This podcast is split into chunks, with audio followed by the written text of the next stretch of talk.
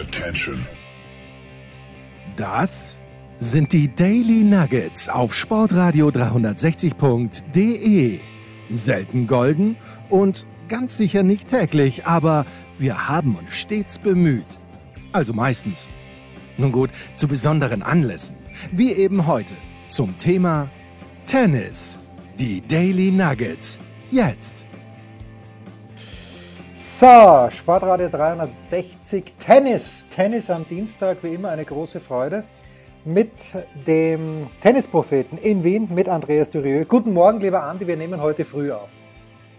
Guten Morgen, ja, es ist ganz ungewohnt. Also ich, ich hab, äh, der erste Gedanke ist Tennis, was angenehm ist, weil wenn man beim Fenster rausschaut, ich glaube bei dir in Kitzbühel wird es nicht anders sein als hier in der Großstadt, nämlich wie man unter feinen Menschen sagt, ich sage es jetzt nicht, wie man das sagt.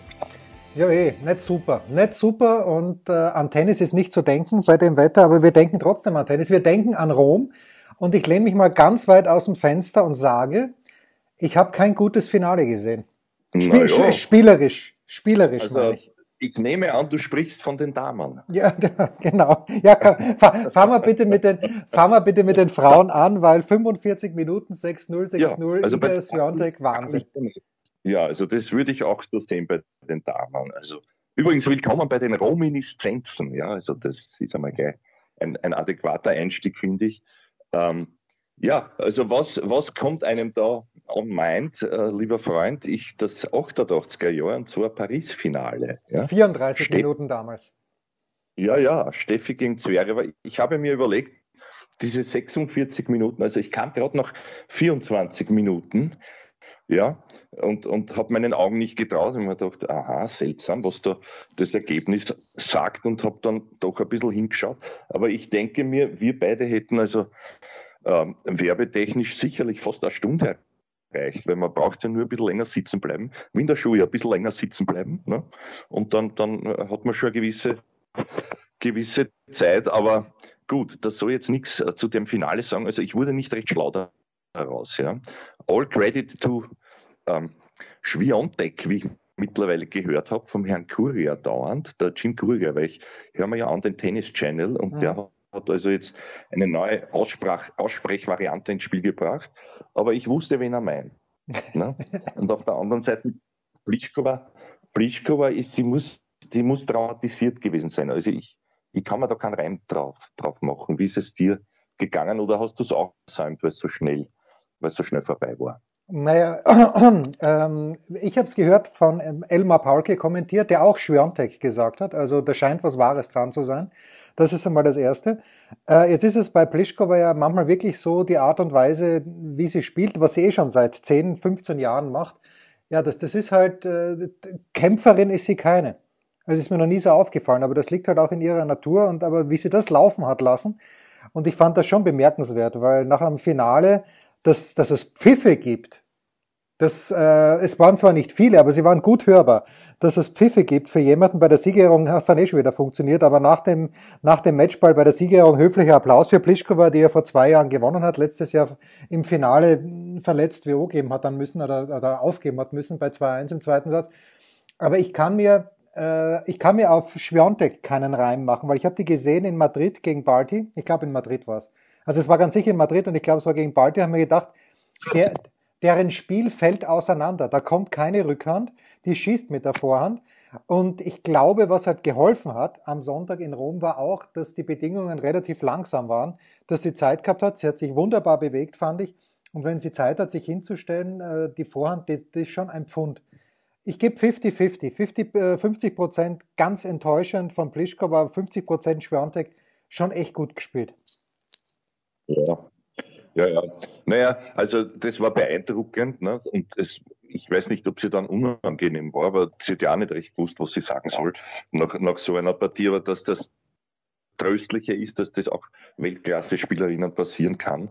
Also eine 0-0-Sache, wobei natürlich unbeteiligt ist eines, aber aber minus, minus unbeteiligt, das ist dann schon ein bisschen fast provokant, deswegen glaube ich die Pfiffe, also da ist äh, sozusagen kein Einsatz dann doch noch etwas, etwas, äh, wie sagt man, lieblich formuliert, ja, also das, das, das war also wirklich ganz komisch von der Pliskova und sie ist so ein Typ, das stimmt, aber das, also das war ganz, ganz bitter, bitter für sie selber ne? und auch, auch natürlich für die Zuschauer, verstehe ich. Ja? Also wenn du jetzt hier dieses Attribut eingangs an, an, anbringst, sage ich, ja, bei den Herren bin ich, bin ich nicht so deiner Meinung. Was hat dir nicht gefallen äh, vom Spielerischen her? Na, ich fand schon, dass es Phasen gegeben hat, gerade gegen Ende des, oder ab, ich glaube so ab 3-1 im zweiten Satz, wo wirklich mehr Fehler als Punkte äh, gemacht wurden, wo, ja, wo auch der Rafa ein bisschen in der Gegend herumgeschossen hat, wo er schlecht gestanden hat. Natürlich beachtenswert, dass er dann, ähm, dass er dann wieder reingekommen ist im dritten Satz. Aber ich habe von diesen beiden schon deutlich bessere Matches gesehen, ist glaube ich. Vielleicht habe ich zu hohe Erwartungen gehabt an das Finale. Naja, also ja, also ich habe den zweiten Satz so laufen lassen, wie er gelaufen ist. Und hatte aber auch immer das Gefühl, also ich habe da nicht verstanden, dass der Rafa auch so schnell auf die Punkte ging, glaube ich. Also, ja, und, und er hat Phasen und das, das zeigt sich aber auch im, im Gesamten, ja, obwohl er jetzt kann man wieder sagen, na klar, großer Favorit und er holt sich eh alles, aber, aber siehe Shapovalov und der hat Phasen, da trifft er wirklich keine Haut und das ist bitter zwischendurch. Wie er es aber wegsteckt, ist wiederum meisterhaft. Also das ist wiederum eine seiner großen Champions-Qualitäten, die er halt hat dass er sich nicht selber rausbringt, wenn es wirklich nicht läuft, sondern im Gegenteil, wie wir auch gesehen haben, dann im dritten Satz äh, dermaßen steigern kann und noch explodiert. Wobei eines schon bei mir im Hinterkopf war, das haben wir auch schon oft besprochen. Leider trifft es wieder den Djokovic. Man kann zu ihm stehen, wie man will, aber schon wieder in Rom, das war auch vor zwei Jahren so, dass er halt ganz spät spielen musste, ja. Immens viel spielen musste am Vortag. Und dass das, glaube ich, irgendwann, auch wenn man es ihm vielleicht nicht so angesehen hat, außer bei ein, zwei äh, Dehnungsübungen mit im Schlagarm da, aber, aber ansonsten äh, also muss man sagen, großartig, wie der überhaupt da mitgehalten hat und auch wie er sich bewegt hat. Was mir sonst noch aufgefallen ist, weswegen ich auch nicht, okay, beim zweiten Satz bin ich bei dir, also spielerisch nichts, da musste auch der Joker, der Joker nicht so viel machen, da, daher. Und da sieht man, wie das, wie das kippen kann, könnte, wenn ein paar Prozent weg sind bei, bei einem der beiden. Ne? Und im dritten Satz dann, naja, aber was ich sagen wollte, generell mir ist aufgefallen, diese vielen Stops, ja, die ich auch die ich auch gut fand auch, und auch wie sie erlaufen wurden. Ja. Und dann, dass natürlich meistens der, der den anderen vorgelockt hat, den Punkt gemacht hat, ist für mich keine Überraschung. Ja. Manchmal war es aber auch umgekehrt. Beim Rafa, der hat plötzlich auf dieser Vorhand noch dazu mit dem Griff ein, ein Gefühl ausgepackt. Das ist mir auch schon aufgefallen gegen den Herrn Opelka. Da gab es einen Ballwechsel, ich weiß nicht, ob du ihn gesehen hast, wo er ja Zeit hatte, ja, weil er ja brillant retourniert hat und dann aber auch Service plus eins, was der Rafa immer spielt. Und dann hat er eben einmal nicht draufgehauen auf den zu kurzen Return, sondern hat ihn umlaufen wieder, dass er schön mit der Vorhand rein und dann aber so seitlich weggeschoben wie einen Stop-Slice. Also das war fantastisch. Der hat ja Attitüden ausgepackt, die ich spielerisch so noch nicht gesehen habe. Aber dennoch muss man sagen, also mit ein bisschen Pech ist er, ist er weggegangen, Herrn Schapowalow, was ich wiederum bis jetzt nicht verstehe. Ja. Übrigens, übrigens äh, um den Monolog zu beenden, alle vier Finalisten wären ja fast schon draußen gewesen. Die, die beiden Damen hatten sogar Matchspiele abzuwehren. Ich glaube, die, die, das zeigt eben auch wieder diese, das ist auch das, äh, wo ich mir denke, bei der Schwiontek, wenn ich es jetzt auch so nenne, ähm, diese, diese Leistungsschwankungen gegen die Krejcikova bitte und dann 0-0 im Finale, also das ist mir auch rätselhaft, aber schön für sie. Und auch die Pliskova hat Matchball abwehren müssen. Und bei den Herren der Rafa, das haben wir gesehen. Und der, no, der Nole ist um ein Haar gegen den Tsitsipas rausgegangen, ja, der ja schon aufs Match servierte. Also da, da ist schon ein Trend erkennbar, nämlich wie eng das alles geworden ist, zumindest über Best of Three bei den Herren. Ja, also ich, ich lehne mich jetzt schon aus dem Fenster und wir können da gerne noch ein bisschen drüber reden, aber ich glaube nicht, dass Nadal heuer French Open gewinnen wird. Ich glaube, es ist extrem eng, weil dieses Match gegen Zverev zum Beispiel, das, äh, er gewinnt ja 6-3, 6-4, aber das, äh, wenn Zverev einen, eine seiner vielen Chancen im zweiten Satz auf das Rebreak nutzt, dann gewinnt das Zverev das Match wieder. Da bin ich hundertprozentig überzeugt. Da hat Nadal natürlich dann in diesen, vielleicht hat er ein, zwei Mal auch ein kleines bisschen Glück gehabt, aber sonst hat er in diesen Phasen gut gespielt. Aber Zverev, ich, ich tippe in diesem Jahr wirklich auf Zverev äh, in Paris, weil ich glaube, dass er in den ersten Runden nicht mehr so deppert spielen wird wie damals, als er gegen Jumho über fünf Sätze, Lajovic fünf Sätze, wo er dann auf allen Vieren gegen Dominik rausgeflogen ist. Das glaube ich nicht mehr, dass ihm das passieren wird und das Spiel von Zverev, das passt gut. Ähm, und zum Shapovalov, ich glaube, dass äh, beim Shapovalov eine Sache ist, er hat zwar gegen Rafa erst einmal gewonnen, damals glaube ich in Montreal, wenn ich mich richtig erinnern kann, 2017, aber das als Linkshänder, glaubst du, dass, ich glaube, dass das spielt eine Rolle, dass eben der Rafa mit seinem Vorhand-Cross gegen einen Linkshänder wie den Shapovalov, äh, oder dass sich der Shapovalov da ein bisschen besser einstellen kann auf den Vorhand-Cross. Das ist meine einzige Erklärung. Auf der anderen Seite spielt Chapo ja so gut wie wie ohne Rückhand. Hm, würde ich nicht so sagen, aber also das mit der Rückhand möchte ich relativieren allerweil.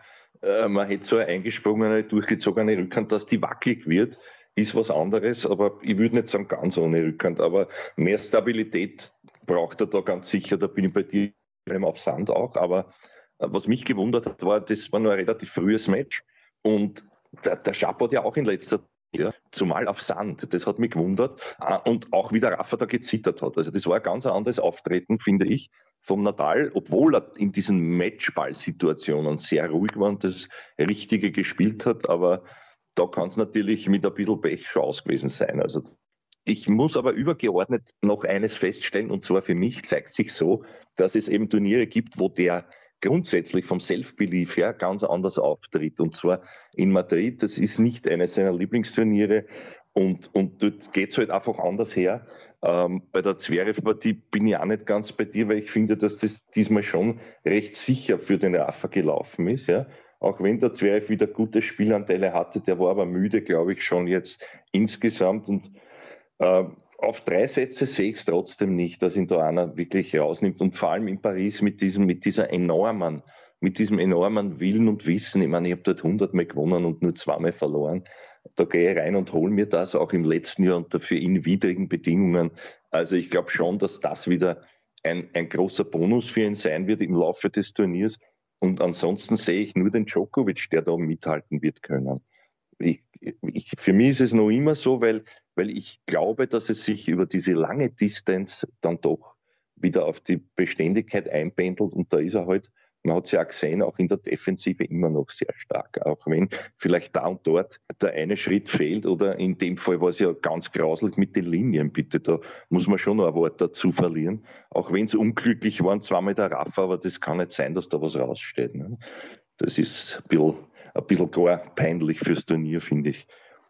Also spektakulär. Das, das eine Mal beim Vorlaufen gegen, gegen Zverev, das andere Mal, also wie er sich auch abrollt und wie er dann, und das passt natürlich genau, dass dann im Finale Carlos Bernardes, den ich das ganze Turnier lang nie gesehen habe. Ich habe äh, ich hab nur, ich hab nur Mohamed Layani gesehen und Nacho Furcadell und was weiß ich wen, aber nie nie äh, Bernardes, sondern ist, und gerade Bernardes, mit dem Nadal ja, ich glaube, seit Rio 2015 oder 16 einen gewissen Strauß ausficht, den er dann natürlich gleich anmault, dass das nicht geht mit den Linien. Das, äh, da gebe ich dir völlig recht und dass dann der Platzwart mit dem Hammer reinkommt und das Ganze ausbügeln muss, auch spannend. Weißt du, was mir noch, äh, was, was ich mich selbst gefragt habe, und zwar die, die Aufteilung des Nadal-Clans fand ich spannend. Also äh, Francisco Reuk war ja da am Start als Trainer, nicht Carlos Moyer. Und ja. wenn ich es richtig gesehen habe, der Papa, der Sebastian Nadal, ist dort gesessen, die Siska, die Ehefrau, ist dort gesessen, aber die Schwester und die Frau Mama von Rafa sind an der Stirnseite gesessen. Das hat mich, das hat mich irritiert gewissermaßen, weil die normalerweise hocken die doch alle auf einem Backel, nicht, dass es da familieninternen ja, ja. internen Streit gegeben hat. Was, was kannst du mir über diese Konstellation erzählen? Nix, nix wahrscheinlich. Ja, nix, na, nix. Und die Mutmaßung ist auch nicht so interessant. Ich würde da jetzt nichts hineingeheimnissen, ja. Also, also ich glaube nicht, dass da, dass da äh, Damen gegen Männer sind in diesem Umfeld oder sonst was. Ich denke, es hat sich vielleicht so ergeben, die wollten sich halt das von einem anderen Fokus anschauen. Oder vielleicht hat einmal einer gesagt, nicht ganz zu Unrecht, Jetzt seid ruhig, weil ihr kennt euch nicht aus, wenn sie was von sich gegeben haben. Ich weiß es nicht. Aber ich würde dir einen Tipp geben, lehn dich nicht ein drittes Mal aus dem Fenster, sonst könnte es dann ein Fenstersturz werden. Also das ist auch, da muss man dann schon ein bisschen an sich selber denken. Ja, das wollte ich nur so zu deiner Sicherheit beitragen. Ja, der gute alte Prager Fenstersturz, der ja zu irgendwas mhm. geführt hat, das könnte eine Revolution gewesen sein. Wir machen eine kurze Pause und dann sprechen wir über das, äh, was aus österreichischer Sicht vorgefallen ist vergangene Woche, beziehungsweise was vielleicht jetzt in Lyon voll, vor, vor, vor, vorfallen wird. Was gibt es Neues? Wer wird wem in die Parade fahren? Wir blicken in die Glaskugel. Ja, weiter geht's in unserem äh, Tennis Daily mit Andreas Durieux, mit dem Tennispropheten in Wien.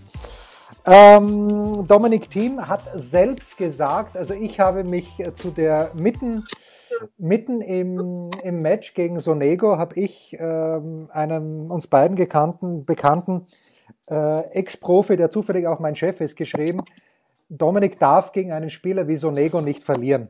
Woraufhin äh, mein Chef mir zurückgeschrieben hat, das ist Blödsinn. Sonego ist ein guter Mann und ist Top 30 und äh, ja. Und im Nachhinein betrachtet, okay, Sonego hat dann den Rublev geschlagen, hat den, äh, den Nole geärgert, vor allem im zweiten Satz. Und trotzdem sagt der Dominik selbst, durchwachsen sein Auftritt gegen Fuchsovic schon, schon schwierig, weil er wieder einen, schwachen Start gehabt hat. Ja, wie, wie, wie fällt dein Fazit, dein Rom-Fazit aus? Jetzt hat er sechs Partien gespielt, vier in Madrid, zwei in Rom. Wie schaut's aus mit Dominik?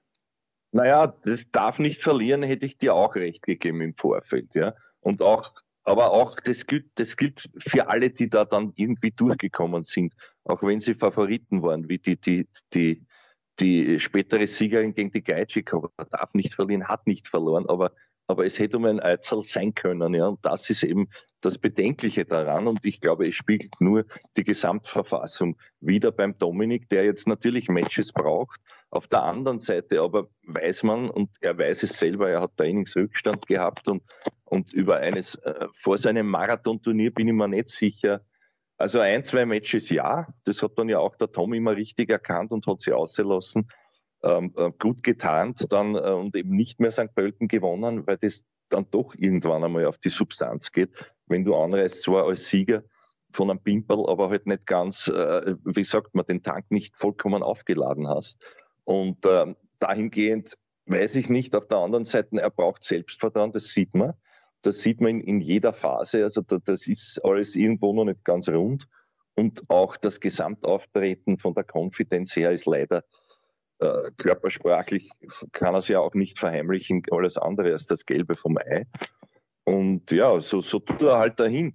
Ich finde, der Herr Sonego hat dort, war einer der Italiener, die dort wo zu erwarten ist, dass einer einen Lauf schiebt, eigentlich immer in Rom. Der hat diesen Lauf für mich überraschend lang geschoben. Die Rublev-Partie habe ich nicht gesehen, ich habe mir dann nur die Highlights angeschaut, ja. Aber der ist dann natürlich schon, also da, da ist mehr rausgekommen, als der für mich eigentlich hat an Durchschnittstagen. Also der hat gespielt am Top-Level und mit dem Publikum und mit dieser ein bisschen machohaften, obwohl der sitzt ja kein Macho-Typ, aber er hat es halt so, so gemacht, ein bisschen, ja, also dann über drüber und exaltiert und so. Und es ist ihm alles aufgegangen, das muss man auch sehen. Ja. Und trotzdem war es so knapp mit diesem Matchball. Also das ist wieder das Positive aus der Sicht des Dominik. Er ist ja dabei. Und, und wenn er dort halt die richtige Wahl trifft, gewinnt er eh das Match. Also das, das, das zeigt eben wieder diese gesamte Geschichte. Deswegen, ich kann ihn noch nicht einordnen, habe aber das Gefühl, dass es leider, es hätte auch umgekehrt sein können, wenn er jetzt gebüffelt hätte und, und alles auch selbst wüsste, er ist im, im Top-Saft und alles rennt und, und das Feintuning ist abgestimmt und er braucht halt keine Matches mehr, dann wäre er für, für mich ein Favorit, weil die anderen spielen auch nicht. Da bin ich wieder bei dir, auch ein Raffer nicht, auch ein Nole nicht. Die, die spielen irgendwie nicht ihr bestes Tennis zwischendurch. Das sieht man auch, sonst wird es auch nicht so eng. Beim Nole gegen Herrn Sonego, ja, die Tsitsipas-Partie okay, finde ich wieder der Tsitsipas mehr verloren. Da frage ich mich noch immer, wie kann wie kann er das aus der Hand geben? Er konnte. Also dahingehend irrsinnig spannend. Ich freue mich schon. Aber noch einmal, meine Warnung geht auf diese Long Distance, auch zwei Wochen. Und da glaube ich wieder, wird sich das zugunsten der beiden genannten Titanen dann relativieren. Ja, also zu Tsitsipas, der, ich habe im, im Religionsunterricht im Gymnasium in Köflach weiß ich noch, hat uns einmal unser Religionslehrer, der gleichzeitig auch Klassenvorstand war, wie man in Österreich sagt, das, das, das schöne Wort Frustrationstoleranz auf die Tafel gemalt. Und bei Stefanos Tsitsipas muss diese Frustrationstoleranz enorm hoch sein, weil sonst äh, haut er jetzt irgendwann einmal den Hut drauf. Er hat Matchball gegen Nadal in Barcelona, auch wenn wir wissen, das Finale kann er, muss er eigentlich sogar in zwei Sätzen verlieren, aber egal, hat er Matchball im dritten Satz. Und das gegen von dir angesprochene Match gegen äh, Djokovic, wo er äh, ja dann, ich, ich wusste genau, wie er das zweite Break nicht macht im dritten Satz, wusste ich, dass er das Match nicht gewinnen wird.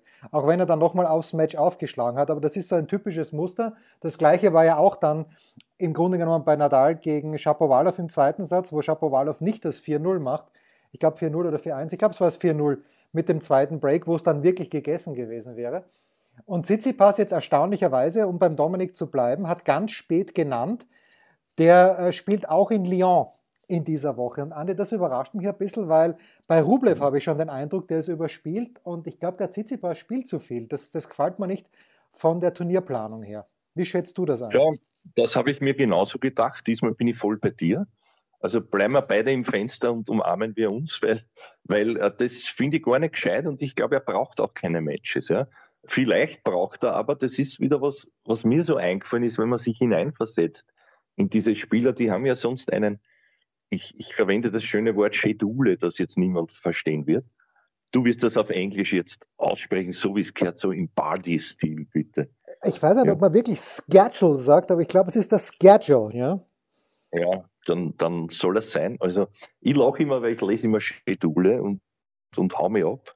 Also, Alter, äh, nicht, nicht Anglikanist. Jedenfalls ja so, dass, dass diese Gesamtsituation, da sind wir vielleicht ein bisschen zu hart, weil etwas, was du nie im Training und simulieren kannst, ist eben diese Matchdrucksituation. Und wenn es weniger Turniere gibt, wenn andere äh, selber schuld, kann man sagen, auch sehr selten spielen, die Großen, nämlich der Joker lässt Madrid aus. Also woher soll er dann diese tägliche Erfahrung der Bestätigung haben, dass es eben schon geht auszuservieren oder dass es was diese, wo dann ein bisschen mehr Druck noch da ist, das kannst du nicht simulieren und ich glaube, das fällt denen allen. Ja. Beim Tsitsipas ist es schon augenscheinlich, dass der liegen lässt Partien, wo, wo er mit 70 Prozent Wahrscheinlichkeit gewinnt, gewinnt einfach. Das, das ist klar und dass ihm das im Kopf umgekehrt zugehen muss, das ist mal ein Rätsel. Also da müsste man irgendwo ansetzen, weil der wäre spielerisch jetzt, glaube ich, so weit, das hat man gesehen in Monte Carlo, und konditionell stelle ich nur ein bisschen in Frage, aber kann man auch mich in Frage stellen, weil er war ja im Semi voriges Jahr, er hat dort dem Joker einen fantastischen Fight geliefert. Also, also das kann sich schon ausgehen über diese lange Zeit. Aber um, um jetzt bei unserer Umarmung zu bleiben, also Lyon finde ich völlig sinnlos aus seiner Sicht, weil da würde ich mich jetzt auch lieber regenerieren und ein bisschen ein bisschen an meinem Mindset arbeiten. Ja, das macht er eh übrigens. Also der hat ja einen Mentalspezialisten und da, da werden es wahrscheinlich diese Situationen ohnehin durchgehen. Ob es dann irgendwann, ob er dann den Turning Point schafft, hängt immer auch vom Gegner ab, ja, dass du eben intuitiv dann das Richtige einmal noch machst, wenn du Matchball hast. Oder eben der andere sich denkt, ist eh schon wurscht, das kannst du nicht einkalkulieren, aber, aber du weißt schon, was ich meine. Ne? Ja. Und das sehe ich auch. Also das ist auch die Gefahr, finde ich, beim Dominik, wenn ich eh nicht wirklich zu 100.000 Prozent fit bin, was den Gesamttank betrifft, dann weiß ich nicht, ob das so gescheit ist. Ja, aber er muss es selber wissen und, und es wird ihm noch was fehlen, sonst würde er dort nicht spielen. Ja, und in diesem Jahr natürlich die besondere Situation, dass wir dann noch eine Woche mehr Zeit haben. Und das ist ja auch das Spannende, dass dann, es gibt ja das zweite 250er Turnier in Belgrad und dort auf der Nennliste, zumindest jetzt, weil der Bruder äh, ja der Turnierdirektor ist, also Novak Djokovic wird Stand jetzt an diesem zweiten 250er auch teilnehmen. Und bei Tsitsipas noch ganz kurz, was wir vergessen, was ich vergessen habe, gegen Hurkacz, dieses Match in Miami, wo er auch mit Satz und Break führt, was er nur nach Heim spielen muss. Hurkacz gewinnt danach ja, das Turnier. Also es, ja. ist, äh, es kommt leider bei ihm öfter vor. Und ich mag den Tsitsipas. Das ist ein ganz, ich dachte, ich hatte ein bisschen falsch eingeschätzt zu Beginn. Ich das, dachte, das ist so ein bisschen ein, ein Lebemann und äh, so ein bisschen ein, ein, wie hast du vorhin so schön gesagt, beim Sonego so ein Macho-Typ. Und ich glaube, der ist das genaue Gegenteil. Ich glaube, der ist echt, äh, der ist nachdenklich, der ist in sich gekehrt der ist, ähm, ist einfach ein guter Typ und ich mag dem auch, ich schaue dem wirklich gern beim Tennisspielen zu. Und ich glaube, der hat echt noch viel Potenzial, auch was den Aufschlag angeht zum Beispiel. Da, ja. ist, da ist noch so viel drinnen. Ja, und. Ähm, ja, auch bei dir. Und was ich noch sagen wollte oder hinterfragen wollte, ist ja auch schön, weil das Bild so gut passt. Du hast zuerst vom Religionsunterricht und der, und der Frustrationstoleranz, wobei ich jetzt äh, gespannt wäre, was den Klassenvorstand bewogen hat, das im, im, als Religionslehrer im, im, im, in diesem Unterricht an die Tafel zu schreiben. Aber, aber das ist jetzt nicht das Thema, außer du möchtest darauf auch ein, eingehen, aber mir ist sofort eingefallen Religionsunterricht und der schaut ja aus wie Jesus persönlich eigentlich, der Herr Tsitsipas. So schaut er wirklich aus. Und wenn ich, wenn ich mich noch erinnern könnte, warum unser Klassenvorstand damals Frustrationstoleranz auf die Tafel geschrieben hat, ich erinnere mich sogar ungefähr noch an sein Schriftbild, aber ich kann mich nicht erinnern, warum das genau war. Vielleicht war es, wir haben ihn gleichzeitig in Latein gehabt, vielleicht war das in Voraussicht auf die Rückgabe der Lateinschulaufgabe dass äh, einige, einige dann doch eine gewisse Frustrationstoleranz an den Tag legen müssen. Für mich die Enttäuschung übrigens ähm, in Rom, natürlich mein Lieblingsspieler, Aslan Karatsev, der äh, gegen Opelka verloren hat. Der den ersten Satz hat er 6-4 im Tiebreak gehabt, hat aufgeschlagen bei 6-4 äh, und hat den Satz nicht gewonnen. Und das schade, finde ich wirklich schade weil das wäre für ihn eine sehr gute Chance gewesen, dass er ins Halbfinale kommt, weil nächste Runde gegen Del Bonis, okay, muss man erst gewinnen. Aber das war für mich ein kleines bisschen enttäuschend. Und Karatsev jetzt, äh, wer sich das Tableau schon mal angeschaut hat in Lyon, ganz spannend. Karatsev erste Runde gegen Sinner. Und das ist auch der oberste Ast, das sprich Viertelfinale.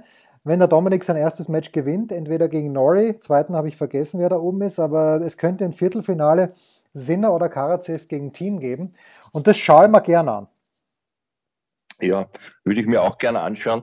Du weißt, ich bin ja auch einer, dem fallen dann äh, Details aus vorherigen Sendungen ein. Und in diesem Zusammenhang, weil du den Namen Karatsev sagst, ja, und weil ich ihn jetzt vom, vom äh, Charisma her weit über den Herrn Basilashvili stelle, verstehe ich nicht, warum der Zweitgenannte dort in EA7 Emporio aufläuft mit nein, einem nein, neuen nein, Begleitung, zumindest für wirklich? Rom. Ah, wirklich? Ja, ist, mir nicht, ist, ist, mir nicht aufgefallen. Ich habe das, ich habe ja, ich hab, das Match nicht gesehen. Ich, ich habe das Match nicht gesehen von ihm.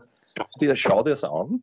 Der Basilashvili war kurz im Turnier und hat getragen die feinste Wäsche, so als ob er es von Fonine ausgeborgt hat. Vielleicht war es auch der Fall und er hat nur seine Klamotten vergessen, aber es sah mir so aus. Es gibt ja auch diese Kurzzeitsponsorings. Man, man erinnere sich an den Herrn Köllerer, der plötzlich in, äh, nicht mehr im, im, im äh, viel verschmähten Topspin-Quandel aus der Tschechei eingelaufen ist beim US Open dritte Runde gegen Telpo, sondern er war mal in der Nike-Wäsche. Also dass die dann jemanden, der, der so, wo sie glauben, der kommt in, in den größeren, in Spotlight, dann ausstatten. Ich weiß es nicht, aber das hat mich fast getroffen, weil ich habe noch immer gesehen, also wie du so schön sagst, Asics Kappel und Adidas Schuhe beim Herrn beim Herrn ähm, äh, no, Karatsev und das hat mich doch, das war fast ein Stich ins Herz, weil ich hätte ihm natürlich, ich finde, ihm stünde vom Stellenwert eher so ein Vertrag zu, wenn es denn einer ist. Also das ist mir noch aufgefallen. Übrigens, auch noch zu einem Detail, ich gratuliere dir, es waren ja dann weniger als vier Games. Ich habe also die Wette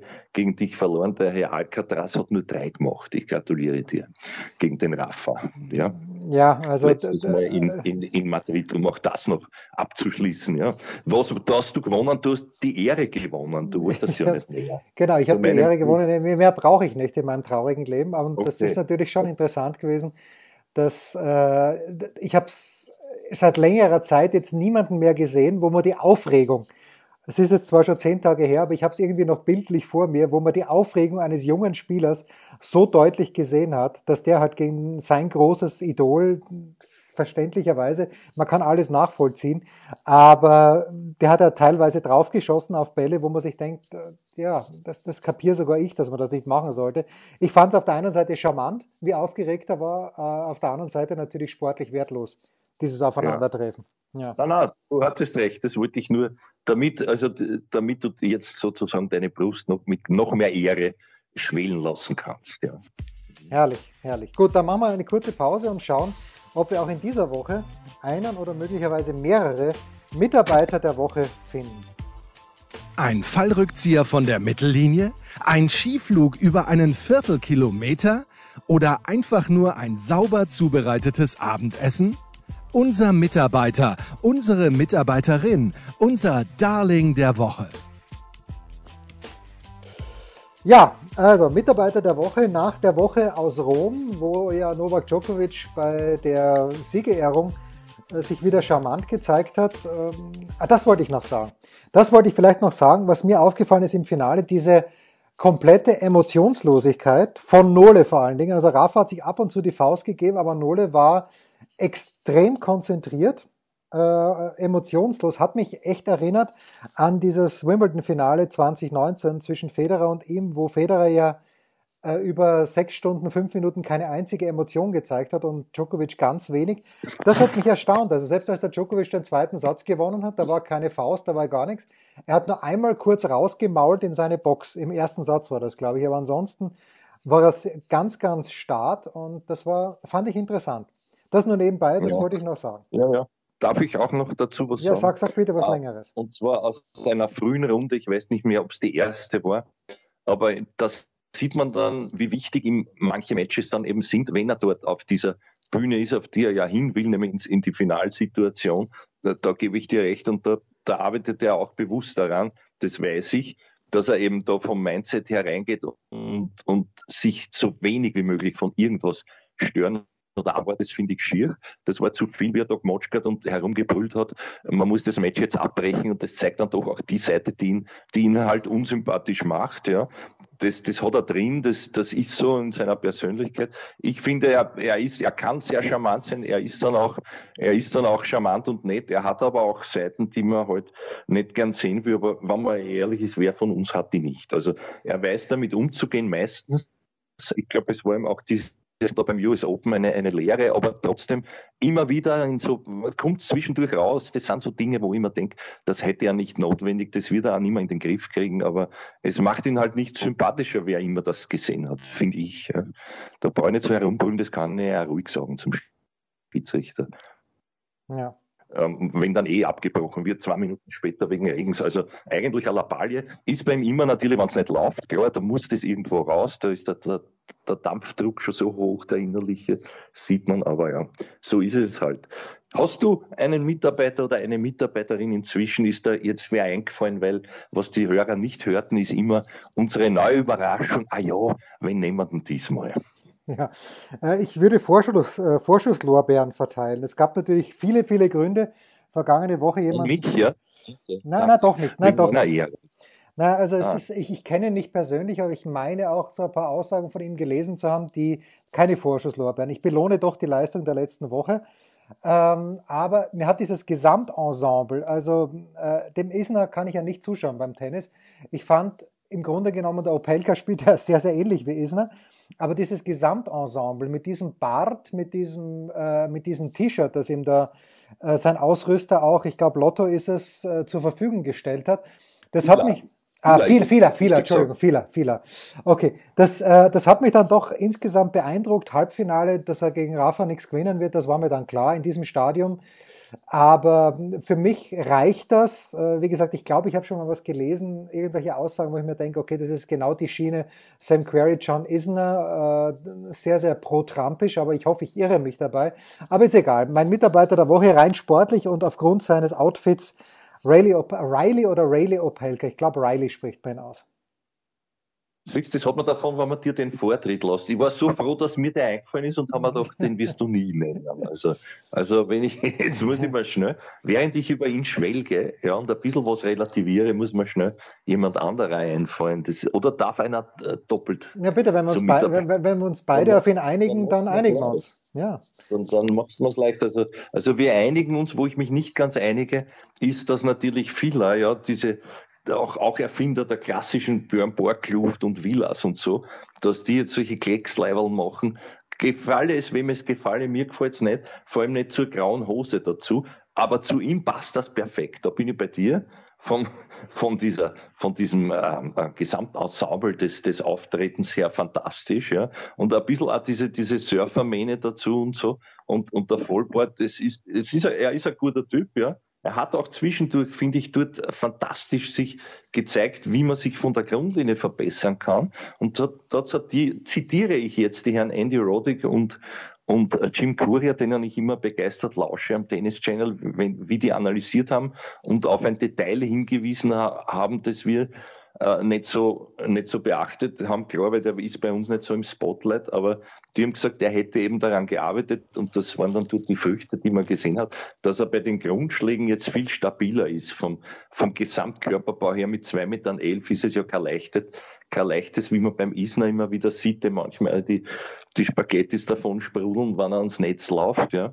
Äh, das alles zu koordinieren, vor allem aber stabil zu sein da hinten. Und da hat er sehr viel wieder am Chor, also im Rumpf und so weiter gearbeitet und, und legt jetzt eben Wert darauf, äh, dass er, dass er ruhiger ist bei diesen Grundschlägen. Also dass er, wie, wie soll ich sagen, dass das Ganze kompakter geworden wäre. Und das haben die zwei eben herausgearbeitet, das zitiere ich halt jetzt.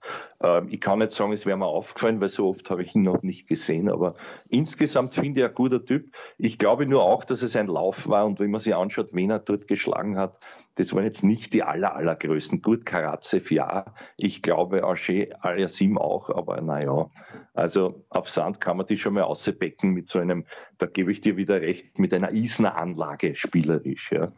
Das, das wird sich in Paris nicht ausgehen, glaube ich.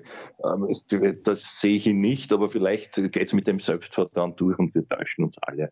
Glaube ich aber nicht. Also danke, du hast mich, ich, mir wäre keiner eingefallen. Das ist schwierig, wenn man über einen redet, da sind schnell wer andere einfällt dann. Ja? Also der, ich hätte jetzt sagen können, Sviontek, naja, no na, aber ja. naja, auch nicht wirklich. Ja? ja? Aber wenn man den Song spürt sozusagen vom Typ her, das ist, finde ich, was Schönes. Ja? Da möchte ich mich jetzt noch einmal, wie sagt man, mit dir solidarisieren und das als netten Abschluss vom Gefühl her sozusagen auch den Hörern mitgeben, solidarisiert euch ja, vom Gefühl eines Typen her. Wer was euch bringt, man wird sehen. Das waren die Daily Nuggets auf sportradio 360.de. Ihr wollt uns unterstützen? Prächtige Idee! Einfach eine Mail an steilpass at sportradio 360.de schicken und ihr bekommt alle Infos. Und versäumt nicht die Big Show. Jeden Donnerstag neu.